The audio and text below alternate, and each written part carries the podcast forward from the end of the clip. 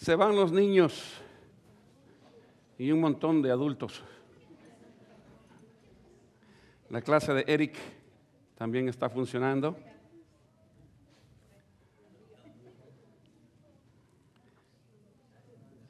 Yo creo que estos se van para atrás para no quedarse, fíjense. Y ya, ya los estoy conociendo a esto. Yo bien contento que, ay, qué voluntarios, tan voluntariosos, dije yo en la iglesia. Nada que no se quieren quedar en el sermón los ingratos. ¿Qué cree usted? ¿Qué crees tú? Esa es la pregunta que hemos de estar meditando ah, en nuestro corazón y en nuestra mente en esta hora. Busque su Biblia, busque su iPhone, busque su iPad o donde la traiga y ábrala. Ahí usted tiene la cita también en nuestros boletines. En el Evangelio según San Juan, por favor, el capítulo 14. San Juan capítulo 14, vamos a... Ah, pues se equivocó la imprenta. Voy a cambiar de imprenta, se equivocó. 14.40, hermanos, 14.40. Ya aparece radio, ¿verdad? Dicho sea de paso, este próximo viernes a las 2 de la tarde, viernes, a, ¿qué es? 3 de febrero a las 2, de 2 a 3 de la tarde, su servidor estará en Radio Sion. Radio Sion, si usted quiere escuchar la entrevista o la prédica o el estudio, Radio Sion es el 540 AM, 540 AM. Vamos a estar viernes 3 de esta próxima semana que viene. Estaremos ahí. ¿Cómo que no hay 40 ustedes? ¿Dónde compraron la Biblia ustedes?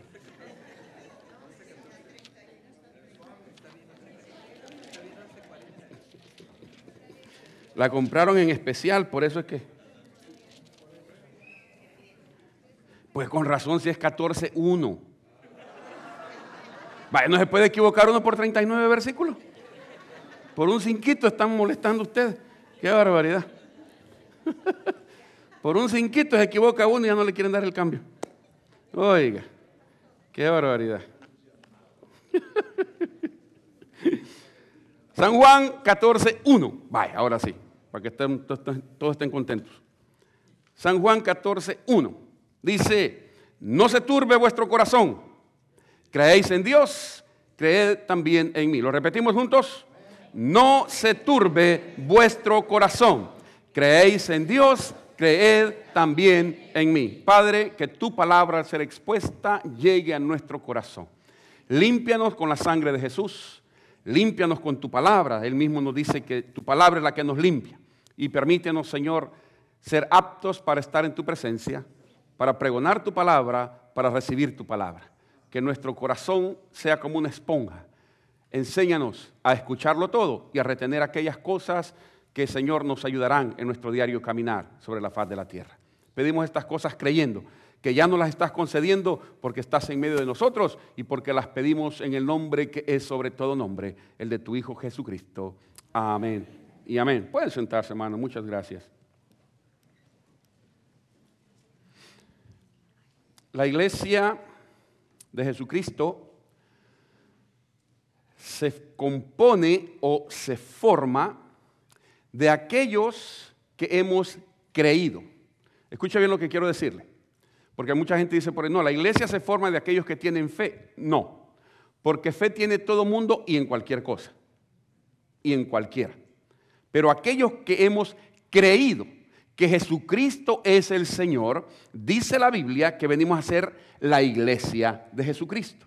Leíamos en esta mañana con nuestra hermana Rizo, allá en el capítulo 16 del libro de los Hechos, que Pablo le dice a aquel carcelero, cree en el Señor Jesucristo y serás salvo tú y toda tu casa. O sea, el creer es la base, es, es, la roca donde la iglesia se fundamenta. o sea, la roca es Jesucristo. Pero nosotros somos la iglesia porque hemos confesado nuestra creencia en que Jesucristo es el Señor. No sé si me estoy dando a entender la iglesia se basa en la confesión de que hemos creído. Esa es la gran confusión que existe en la manera teológica de interpretar la, palabra en el concepto ah, tradicional y en el concepto evangélico. Cuando leemos que Jesucristo voltea a ver a los apóstoles y les dice, ¿quién dicen los hombres que es el Hijo del Hombre? Entonces los apóstoles comienzan a decirle, bueno, unos dicen que eres Juan el Bautista resucitado. Otros dicen que eres alguno de los profetas del Antiguo Testamento. Otros dicen que pues, eres un profeta. Entonces Jesucristo, aquella pregunta que la hizo tan plural, tan así para todos, la hace personal. Y les dice, ¿y vosotros? Ya es con cada uno. ¿Y vosotros? ¿Quién decís que soy yo? Y entonces Pedro, Cefas, Simón, confiesa y le dice, tú eres el Cristo, el Hijo del Dios viviente. Entonces Jesucristo lo voltea a ver y le dice, tú eres Pedro. Y sobre esta roca, no es Pedro la roca, sino que sobre la confesión que Pedro hace de que Él es el Hijo de Dios, sobre esa confesión se funda la iglesia. Cuando usted confiesa con sus labios y cree en su corazón que Jesucristo es el Señor, usted fundamenta su fe en Jesucristo y viene a ser parte de la iglesia de Jesucristo. Sea el nombre que tenga, sea el nombre que tenga, pero su fe puesta en esa acción de creer, viene usted a ser parte de la iglesia, porque ahí se fundamenta. Mientras usted no confiese, y perdóneme que lo diga así, tan claro y pelado como decimos nosotros, pero es lo que la Biblia dice, mientras usted no confiese que Jesucristo es el Señor, perdóneme, usted no es parte de la iglesia. Usted no es parte de la iglesia. Usted podrá ser invitado, podrá sentirse bien, usted podrá ser parte de todo lo que se hace, pero usted no es parte íntegra de la iglesia. ¿Por qué? Porque cuando creemos y confesamos, se realiza el milagro de que somos hechos nuevas criaturas. Nacemos de nuevo. Nacemos al Evangelio. Ya no nacemos, dijo Jesucristo, ni de voluntad de varón, ni de voluntad de mujer, sino que nacemos por voluntad de Dios. Y nacemos a través del agua. El agua es la palabra, la que nos limpia, la que nos purifica. Luego viene a ser la sangre de Jesucristo que nos ha limpiado de todo pecado. ¿Vamos caminando juntos? Si alguien se me queda, me avisa para mandarle un ray. Bueno, so, es en esa fe, es en ese creer que nosotros fundamentamos. Ahora, trate, trate de seguirme, por favor. Cuando hablamos de creer, hablamos de nuestros pensamientos. Porque nosotros usamos una manera bien analógica de, para, expresar, ah, es que yo creo con todo mi corazón. Nadie cree con el corazón. Es como cuando el novio le dice, ay, mi amor, te llevo en el corazón, la vas a ahogar, porque ahí todo lo que hay es sangre. O sea, el corazón no piensa. Uno piensa con la cabeza, con el cerebro. Uno siente en el corazón, claro que sí. Pero el sentir es el resultado del pensar. ¿Me doy a entender, hermanos? El sentir es el resultado del pensar. Y se lo va a comprobar más adelante con la misma palabra. So, cuando hablamos de creer, hablamos de lo que nosotros pensamos y conforme usted piensa, habla. Desafortunadamente, habemos muchos que hablamos y después pensamos. y eso nos ha metido en muchos problemas a muchos de nosotros. Hay mucha gente sabia que piensa antes de hablar. Es la gente que hay que arrimársele para poder aprender de ellos. Pero algunos somos muy expresivos, decimos. Y nos cubrimos con aquello. Es que yo no tengo pelos en la lengua. En lo que no tienes. Eh, piense lo que va a decir. Piense lo que va a decir. Para que cuando lo diga, no ofenda. Porque mire, hermano, si usted me da una, una cachetada a mí, corra porque se la voy a regresar. no, no se crea. O sea, me va a doler, pero ya para mañana se me va a olvidar se fue. Pero si me ofende con una palabra, me voy a recordar todo el 2012 de esa palabra que usted me dijo. Porque las palabras muchas veces quieren más que los golpes. Claro, las hermanas que han sufrido violencia dicen que no, pero eso es otra historia. Pero sí, las palabras a veces llegan más profundo que cualquier golpe, porque hieren donde están nuestros sentimientos lo profundo de nuestra cabeza y se refleja en el corazón. cuando hablamos de creer, hablamos de nuestros pensamientos, de lo que hablamos, de lo que llegamos nosotros a hacer. Porque lo que usted piensa, eso es lo que usted es. Se lo compruebo fácil. Proverbios 23, 7 dice, ¿cuál es su pensamiento? Es su corazón, tal es él. Palabra de Dios, señores. Tal, porque cuál es su pensamiento, es su corazón, tal es Él. O sea, lo que usted piensa es lo que usted llega a ser. Usted piensa de sí mismo con cordura, usted va a ser una persona cuerda. Usted piensa decir, se lo voy a comprar más adelantito porque yo sé que existen muchos sentimientos encontrados dentro de las iglesias y quiero lidiar un poquitito con esa situación. Pero entienda y mantenga en su corazón que conforme usted piensa, usted actúa.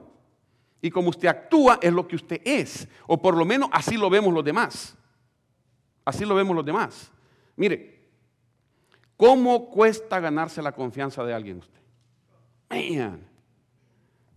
Man en, psicología pastoral se le enseña a uno que para que una iglesia le agarre confianza a un pastor, se necesitan por lo menos cinco años.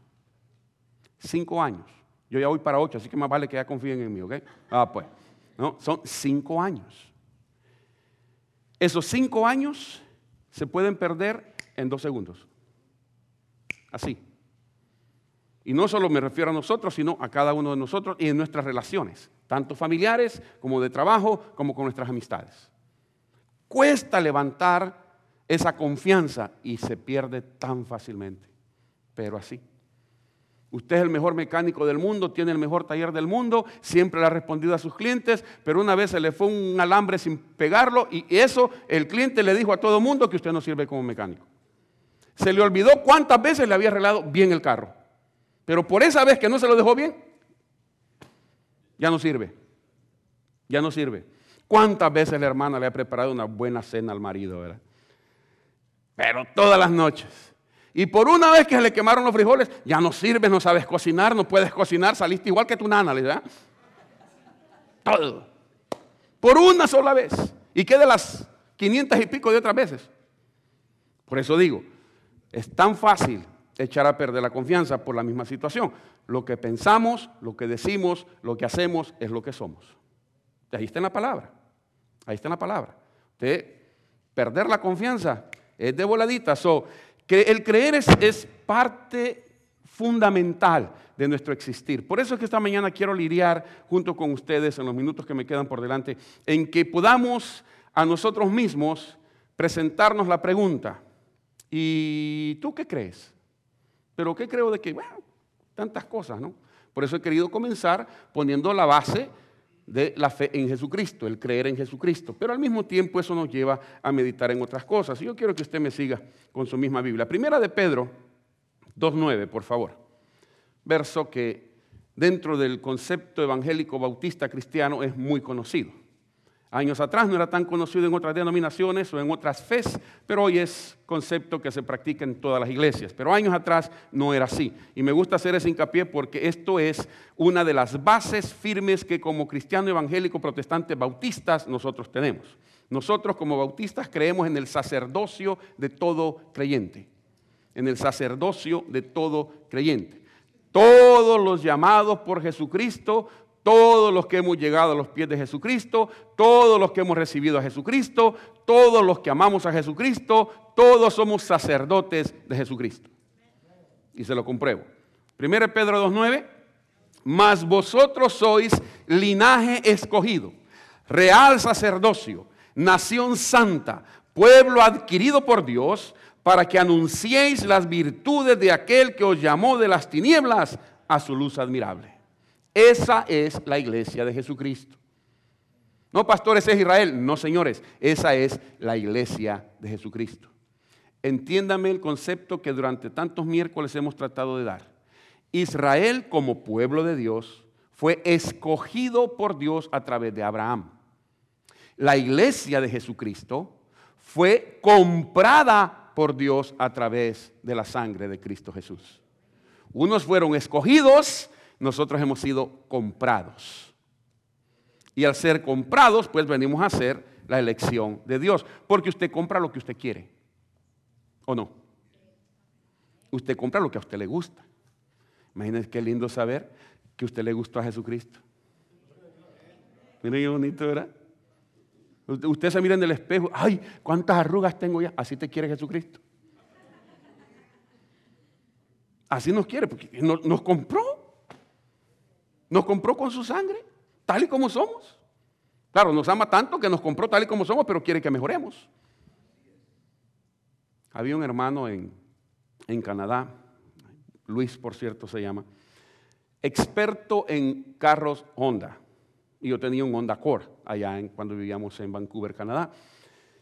Y él siempre me decía, mire pastor, ahí cuando vamos al yonque, dice, a buscar partes para carros que le llevaban a él para arreglar, dice, yo miro el, carapacho, como decimos nosotros, ¿no? mira el, el bari nada más del carro que está ahí. Pero yo no miro el bari, dice, yo no miro el carapacho, yo lo que veo es con llantas gruesas, con una pintura nueva, con ventanas polarizadas, con un CD player, con él. Le comienza a poner el carro nuevecito en su mente. No es lo que ve, sino lo que va a llegar a ser. Así nos ve Jesucristo a nosotros. No ve al borracho que recogió de la esquina, no ve al boxeador que le pegaba a la mujer todos los días, no ve al muchacho que estaba metido en las drogas, lo que ve es el potencial que existe en cada uno de nosotros cuando Cristo viene a tu corazón. Eso es lo que Dios ve. La mamá del hermano Sugar, uno de los, de los no sé si uh, Steven lo llegaste a conocer, era un jefe de pandilla aquí en el este de Los Ángeles, uh, Sugar, ah, salvadoreño por cierto. Este muchacho, muchacho, que se convirtió al Señor, pero antes de convertirse, su mamá, su mamá cuenta, eh, imagínense, jefe de pandilla, drogadicto, vendedor de droga, otro Miguel Pulido. Otro Miguel, antes, va pues, antes, ¿no? Igualito. Pero su mamá dice en su testimonio que cuando ah, Sugar llegaba arrastrándose de borracho a la casa, ella le abría la puerta y decía, ya llegó mi predicador.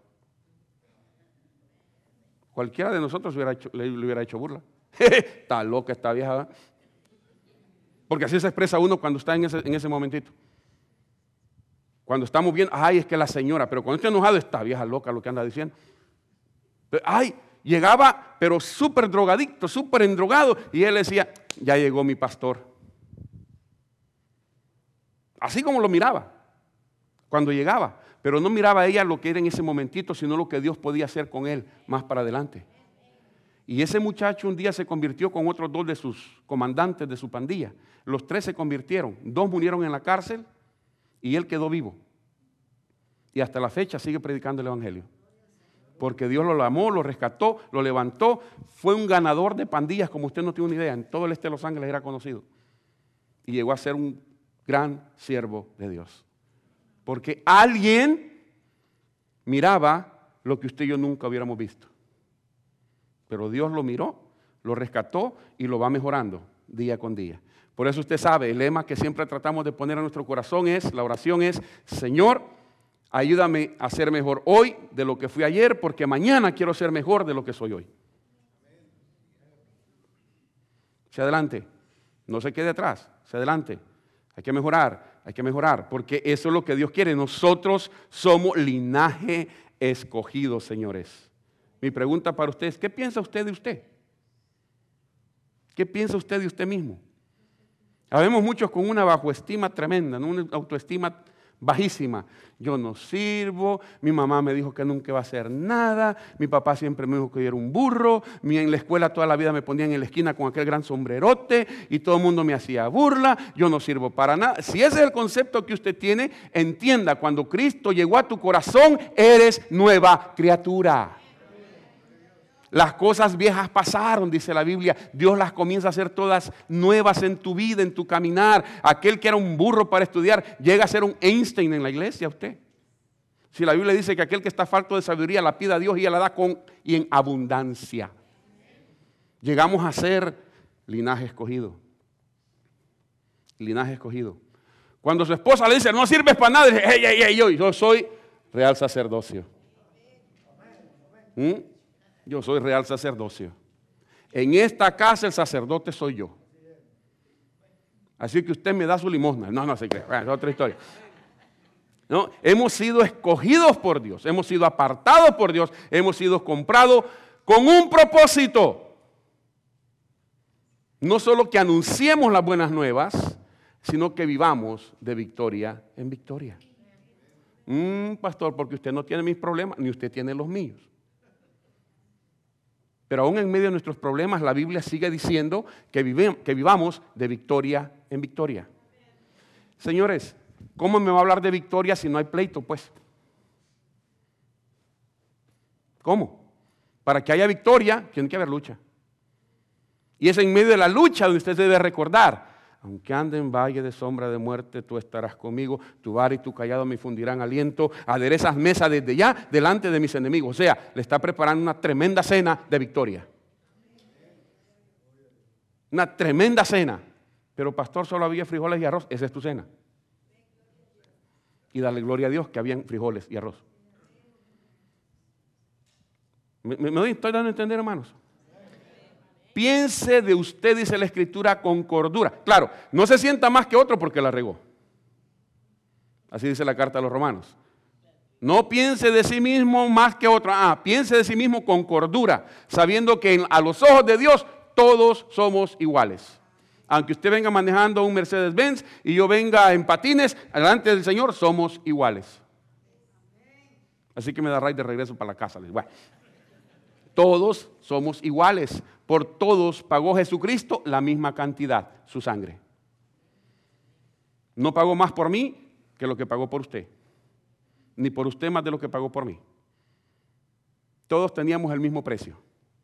Porque todos le estábamos en la misma tienda del mundo, del pecado, del diablo. Y de ahí nos fue a sacar el Señor. Por eso siempre dele gloria al Señor, porque de ahí nos ha sacado el Señor. Que nadie le diga otra cosa. Cristo es tu Señor, tú eres un hijo, una hija del Dios Altísimo. Vales, vales. Y vales tanto que Él se fue a preparar lugar para que cuando te vayas ya tengas una mansión a donde llegar. Aquí podremos vivir en un single lleno de cucarachas y de ratas y todo lo que usted quiera. Que no hay ni parking en la calle. Pero ahí arriba, Jesucristo se fue a preparar mansión para nosotros no un apartamento, mansión para nosotros. Yo ya le dije de qué color la quiero, de cuántos cuartos lo quiero. No digo baños porque no sé si van a hacer baños, pero de cuántos cuartos se la quiero. Y cuántos caballos quiero parqueados al frente. No sé si hay carros, pero caballos sí hay. Ahí está en la escritura, ¿no es cierto? Venimos montados en caballos cuando vengamos con el Señor, así que hay caballos ahí arriba. Burros, bueno, cuando yo llegue, pero de ahí en fuera nada puros caballos. ¿Me voy a entender, hermanos? So, nadie, nadie te diga otra cosa. Ahora, déjenme venir a esta otra, a esta otra situación. Proverbios 17 y 17. Búsquelo rapidito porque el tiempo avanza. Proverbios 17 y 17. ¿Qué crees de los demás? ¿Cómo te ayuda a creer en los demás? Si bien es cierto que la Biblia nos invita a no confiar en el hombre, ¿ok? Ni en la mujer tampoco. Se lo pongo clarito, con versos bíblicos. La Biblia dice, maldito el hombre que confiare en el hombre. Pero también la Biblia dice que desconfiemos de la que duerme a nuestro lado. Ahí se callaron las hermanas, ¿da cuenta? No les conviene, no les ya las estoy conociendo, no les conviene. Proverbios 17, 17. En todo tiempo ama el amigo y es como un hermano en tiempo de angustia. Hermanos, la Biblia no nos dice que no debemos de tener amigos. Nos dice que no hay que poner una confianza ciega en un hombre. Nuestra confianza ciega tiene que estar en Cristo Jesús. Porque el único que no falla es Jesucristo. De ahí en fuera todos fallamos. Todos, sin excepción. Todos. Todos fallamos. Por muy santa o por muy santo que usted se crea, todos fallamos. Absolutamente todos. Señores, Jesús escogió, Él, Él escogió a doce. Y entre esos doce venía uno que le falló. ¿Cuántas madres que están aquí que tienen sus hijos? ¿No es cierto que en toda familia hay una oveja negra usted? En toda familia. Siempre, siempre hay una ovejita negra. La que nos hace sudar a todos, la que nos hace ayunar, la que nos hace buscar del Señor, la que muchas veces obliga a las madres o a los padres a llegar a la iglesia, a los pies de Jesucristo, no tanto por lo que ellos vienen cargando de sus propios pecados, que vale la pena de todas maneras, sino por aquella carga que traen con aquel hijo, con aquella hija que anda descarriado o descarriada. Mire, nosotros como latinos, no sé, en, la cultura anglosajona, pero nosotros como latinos no somos anglosajones, pero somos algo sangrones también. Y andamos diciendo eso. Cuando se meten con nosotros, no hay problema. A mí dígame lo que quiera. Pero no me toque a Chepito porque me le dejo ir con patada voladora. No se meta conmigo porque uh, me va a conocer. Ya le pone uno ahí rapidito. ¿No? La misma historia, hermanos. La misma historia. No podemos confiar de esa manera. Pero sí, qué bueno es tener amigos. Qué bueno es tener amigos. Es lindo tener amigos. Es lindo saber que usted puede tener un hombro a donde llegar y llorar cuando es necesario. Qué bueno es saber que usted va a tener a alguien que le da la mano, que lo invita a comer. ¿Cuántos amigos tengo yo aquí? nadie, ah, está bueno, nadie levantó la mano, tuvieron miedo. Es el lindo tener amigos. El hombre que no tiene amigos, la hermana, la mujer que no tiene amigos, es triste. Es triste. En Jesucristo nosotros tenemos hermanos en la fe, que vienen a ser también nuestros amigos. Porque qué bonito es cuando nuestra propia familia vienen a ser nuestros amigos. Yo miro a mi hermano, mi hermano mayor es más que mi hermano, es, es mi amigo. Hablamos, reímos, hacemos las cosas y qué sé yo. Es, es, más, es más que mi hermano, es mi amigo. Decíamos el miércoles que debemos de aprender siempre que llegado cierto momento en la vida de nuestros hijos, debemos de entender y aprender de que ya no tenemos la autoridad de padres que teníamos cuando tenían 7, 8, 10, 12, 15 años. Ya no tenemos esa autoridad, pero podemos conquistarnos el corazón de nuestros hijos al ser sus amigos. Que puedan confiar en nosotros, que vengan y nos digan sus cositas, antes de írselas a decir a la vecina o al vecino, que nos la puedan decir a nosotros. Porque decíamos, y lo repito, lo que decíamos el día miércoles, hermanos, hay que aprender a buscar sabiduría en aquellos que han adquirido sabiduría de parte de Dios. No se arrime a cualquiera. No, se vaya, no le vaya a contar sus problemas a su vecino, a su vecina, porque quizás sus vecinos ni, ni cristianos son. No tienen una Biblia para leer, no tienen una iglesia donde congregarse, no tienen un pastor que les guíe. Y usted le va a buscar a él, ¿qué es lo que le va a decir? Ay, fíjese que mi esposo me pegó. Pégale, niña. Regréseselo, ¿verdad? Y si no, déjelo. Déjelo. Está joven. Estoy harto de escuchar eso usted. Usted está joven. ¿Para qué? ¿Para encontrarse otros más? ¿O para qué? ¿Cuál es el mensaje que viene atrás de usted está joven? Todavía la hace, dicen aquí, ¿verdad? Hey. Cuando en la escritura podemos encontrar un consejo a tiempo. Hermano, un consejo a tiempo le evita muchos dolores de cabeza a uno. De verdad. Busque, busque un consejo a tiempo. No espere que el mundo se le desborone. Busque un consejo a tiempo. Búsquelo. Y si no lo quiere encontrar en alguien más, búsquelo en este lindo libro, que siempre habrá consejo para cada uno de nosotros. Búsquelo. Para eso Dios nos ha dejado una Biblia, porque a través de ella nos habla cada uno de nosotros. Pero hay que buscar. Es, es bueno. ¿Qué, ¿Qué, piensa de los demás? Es, es interesante, hermano. Muchas veces uno dice, a mí no me importa lo que la gente diga de mí, que le importe, que le importe. Porque usted me puede decir a mí, mire, yo soy uh, Gabriel Choriego, ¿okay? soy general de las Fuerzas Armadas de los Estados Unidos, soy condecorado por no sé qué y soy amigo de Barack Obama y de todo el Senado, y el vecino dice, ah, es un gran mentiroso. Usted dejó de ser lo que era y se convirtió en un mentiroso. El día de ayer, y perdón que lo diga así, estábamos en el Yarcel de la ciudad y hay otro pastor que viene aquí, de otra ciudad, y vienen a vender aquí, porque quiere que lo que hacemos nosotros con la ciudad aquí, él quiere llevárselo para, para su iglesia. Yo les he comentado eso, ¿no? que se enoja porque dice que no le permiten predicar y que no sé. Fine.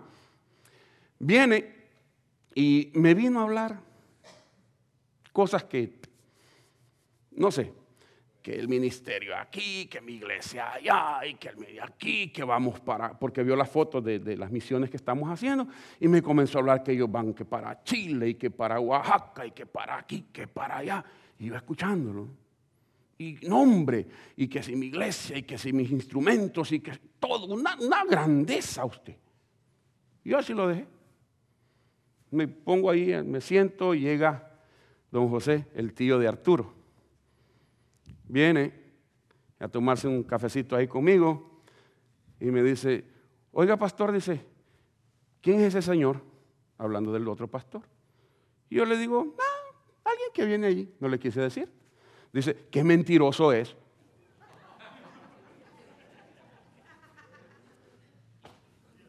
A mí, se me cayó la quijada. Qué mentiroso es, me Viera cómo me habla y me pone tanta grandeza y me dice que tiene una bodega llena de tal y tal y tal y tal cosa y que lo quiere vender. Y yo le dije, pues vamos, yo le compro todo. Y hasta la fecha estoy esperando, nunca me dijo dónde está la bodega.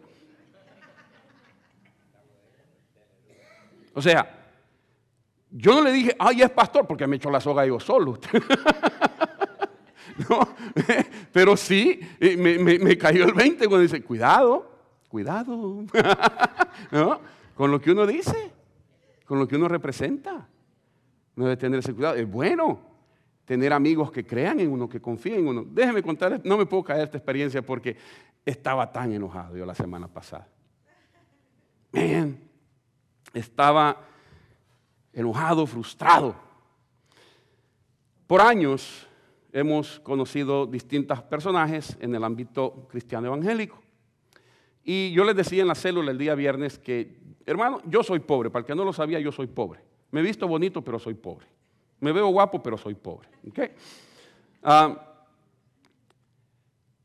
y lo único que uno tiene de pobre para compartir es su amistad. Yo valoro su amistad. Y yo espero que usted valore mi amistad. Y que llegado el momento que usted me necesita, créeme, ahí voy a estar yo. Y yo espero que cuando yo lo necesite, usted esté ahí. Entonces, por años trabajamos y conocemos a este evangelista internacional, Alberto Motesi. Muchos de ustedes le conocen. Y pues con Motesi siempre me he considerado amigo. Hemos trabajado juntos en distintos lugares, incluso hasta una que otra vez he dirigido su, cuando estaba el doctor Miguel Darino con él también, me ponía también con él a dirigir ciertas ah, de, sus, de sus campañas. Pues Pensando en el ministerio de la hermana Esther con Luis, tratando de ayudarles, porque él es argentino y el ministerio se está desarrollando en Argentina, eh, a, Herencia de Amor, si no lo conoce, ahí están los panfletitos, lo léalo y participe. Eh, entonces, pensando en eso, cómo poder ayudar y ser de bendición, ah, llamo por teléfono a las oficinas del hermano y, y no me lo pasaron, sino que me pasan con el coordinador de eventos y con la secretaria y después otra vez con el coordinador de eventos, a quien conozco también por añales. Y el momento en que me dice, mire pastor, me dijo, yo le voy a decir una cosa, ahorita estamos bien ocupados, me dijo. Pero bien ocupados porque estamos celebrando 100 años de ministerio y no sé qué tanta cosa. Así que el hermano Alberto dice, no tiene tiempo para nadie. Me enojó en primer lugar porque digo, si no tiene tiempo para nadie, entonces ¿para quién son los cultos? ¿Para quién son las, las campañas? ¿Para nadie?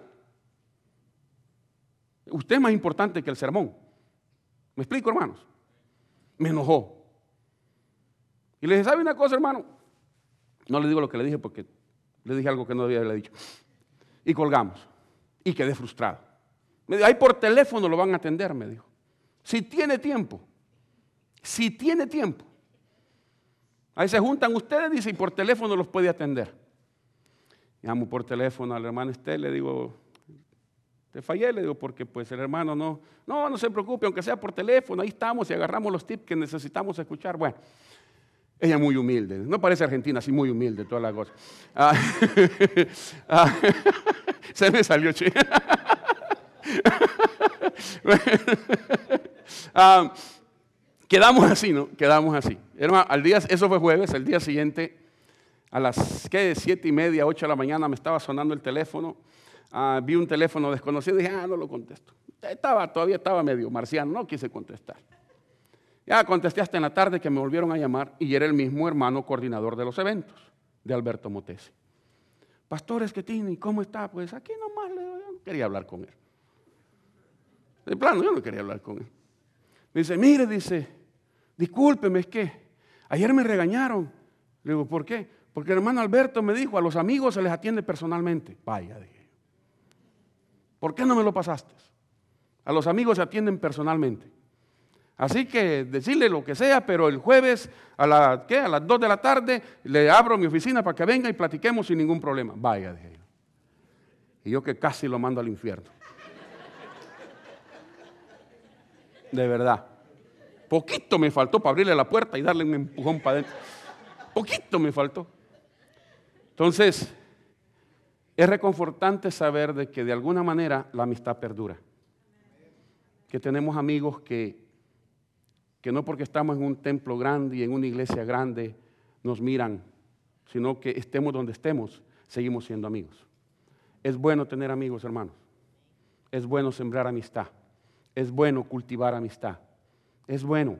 Y recuerde una cosa, no hay amigo perfecto. Lo que le quiero decir es que tampoco usted es perfecto. No hay amigo perfecto. La amistad que perdura es cuando usted me recibe a mí tal y como yo soy. No me cambie. No me cambie. Que aparezco en canal de televisión, ¿verdad? No cambie. no, no me cambie como a las hermanas que oran porque su marido cambie. Ah, ah, se lo van a cambiar, pero no va a cambiar de actitud. O aquel que le dijo, Señor, ¿te la llevas o te la mando? Una de dos. ¿Mm? So, que tener cuidado con eso, hermanos. Es, es, es, bueno, es bueno sembrar amistad, tener amistades. ¿Qué cree usted de Dios? Déjeme terminando con ese pensamiento.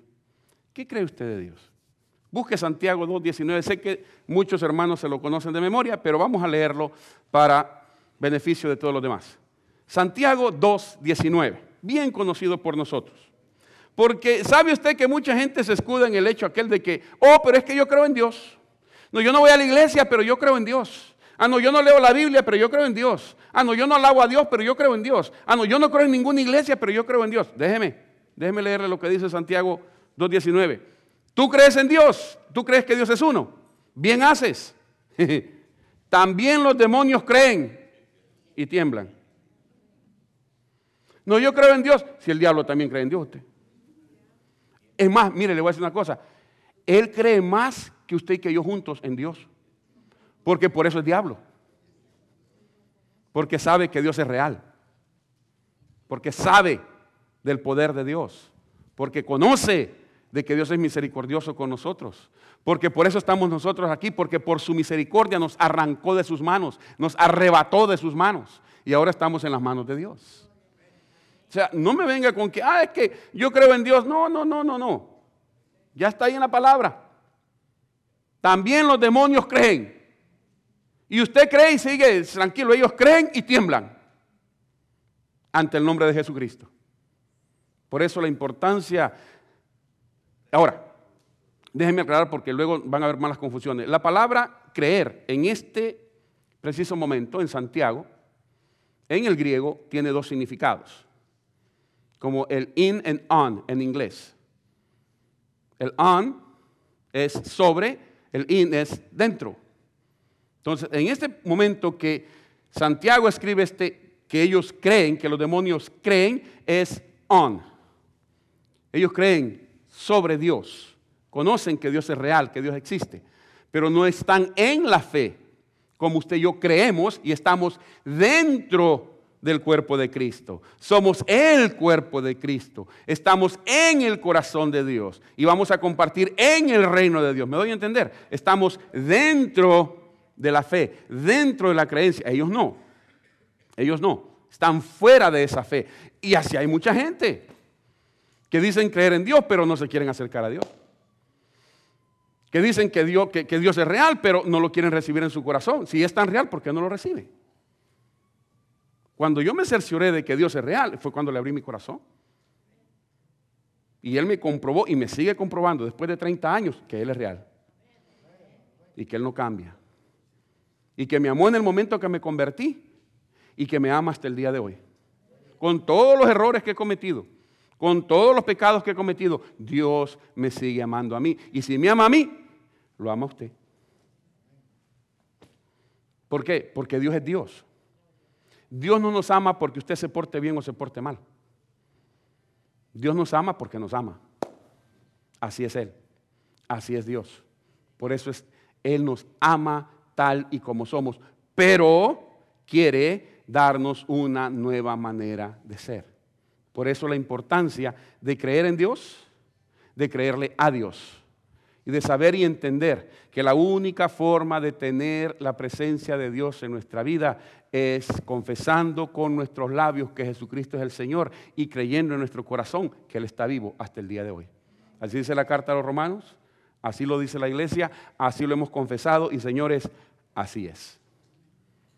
Usted quiere tener seguridad, usted quiere tener paz en su corazón, usted quiere saber y entender de que Dios le ha preparado un lugar lindo donde Él se encuentra, porque esa fue su promesa, donde yo estoy, vosotros también estéis.